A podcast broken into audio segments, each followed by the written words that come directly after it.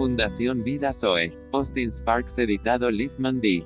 Los recursos espirituales, o profundidad de las riquezas de la sabiduría y de la revelación de Dios. Gracia y paz a vosotros, de Dios nuestro Padre y del Señor Jesucristo. Bendito sea el Dios y Padre de nuestro Señor Jesucristo, que nos bendijo con toda bendición espiritual en los lugares celestiales en Cristo. Efesios 1, 2 al 3. Cuán insondables son sus juicios, e inescrutables sus caminos. He aquí una escalera que estaba apoyada en tierra, y su extremo tocaba en el cielo, y aquí ángeles de Dios que subían y descendían por ella. Y aquí, Jehová estaba en lo alto de ella, el cual dijo, Yo soy Jehová, el Dios de Abraham tu padre, y el Dios de Isaac, la tierra en que estás acostado te la daré a ti y a tu descendencia y para hacer notorias las riquezas de su gloria, las mostró para con los vasos de misericordia que él preparó de antemano para su gloria, a los cuales también ha llamado, esto es, a nosotros, no solo de los judíos, sino también de los gentiles que en grande prueba de tribulación, la abundancia de su gozo y su profunda pobreza abundaron en riquezas de su generosidad. No quiero, hermanos, que ignoréis acerca de los recursos espirituales, para nuestra vida y para nuestro servicio, nuestra vocación celestial, en unión con Cristo, recursos a nuestra disposición que son celestiales, inagotables e incorruptibles. Este es el gran secreto de la fuerza. Hemos visto algo de lo que son esos recursos y de cómo funcionan. De su valor para el espíritu, alma y cuerpo, mente, corazón y voluntad. No por nuestra propia cuenta somos comisionados por el Señor, pero el que lo ordena pone sus propios recursos detrás de ser comisionado. Significa, entonces, que también debemos permanecer en el cielo. Como Él moró en el cielo.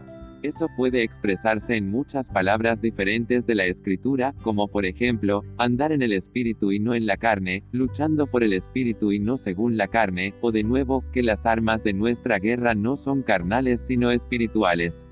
Lo que se ve, lo que aparece, lo que se siente nunca debe ser el fundamento de nuestras decisiones. En Cristo de una manera muy real y completa, los cielos gobernaron, y así debe ser en nuestro caso. La regla de los cielos debe decidir si una cosa debe emprenderse y si podemos atravesarla. Estas son solo formas de definir lo que significa permanecer en el cielo y no vivir como en la tierra, solo permaneciendo en los recursos espirituales como la palabra final. Es una gran cosa y una fuente de tremenda fuerza llegar a la misma posición que la de Cristo como hombre, donde sabemos que hay recursos espirituales ilimitados disponibles. Creo que solo venimos progresivamente, y no todos a la vez. Solo venimos por el camino del ser enseñados por su espíritu, que toma la forma de llevarnos a una dependencia cada vez mayor, pero que no es como un fin en sí mismo, sino uno que está acompañado por esa gracia de Dios, esa gracia de Dios que cuando estamos vacíos, hace que su plenitud abunde. Veamos a Esteban, lleno del Espíritu Santo, puestos los ojos en el cielo, vio la gloria de Dios, y a Jesús que estaba a la diestra de Dios, y dijo, He aquí, veo los cielos abiertos, y al Hijo del Hombre que está a la diestra de Dios. Venimos progresivamente por esa forma de ser enseñados para saber que hay recursos celestiales que superan con creces todas las posibilidades humanas, y estos recursos son operativos.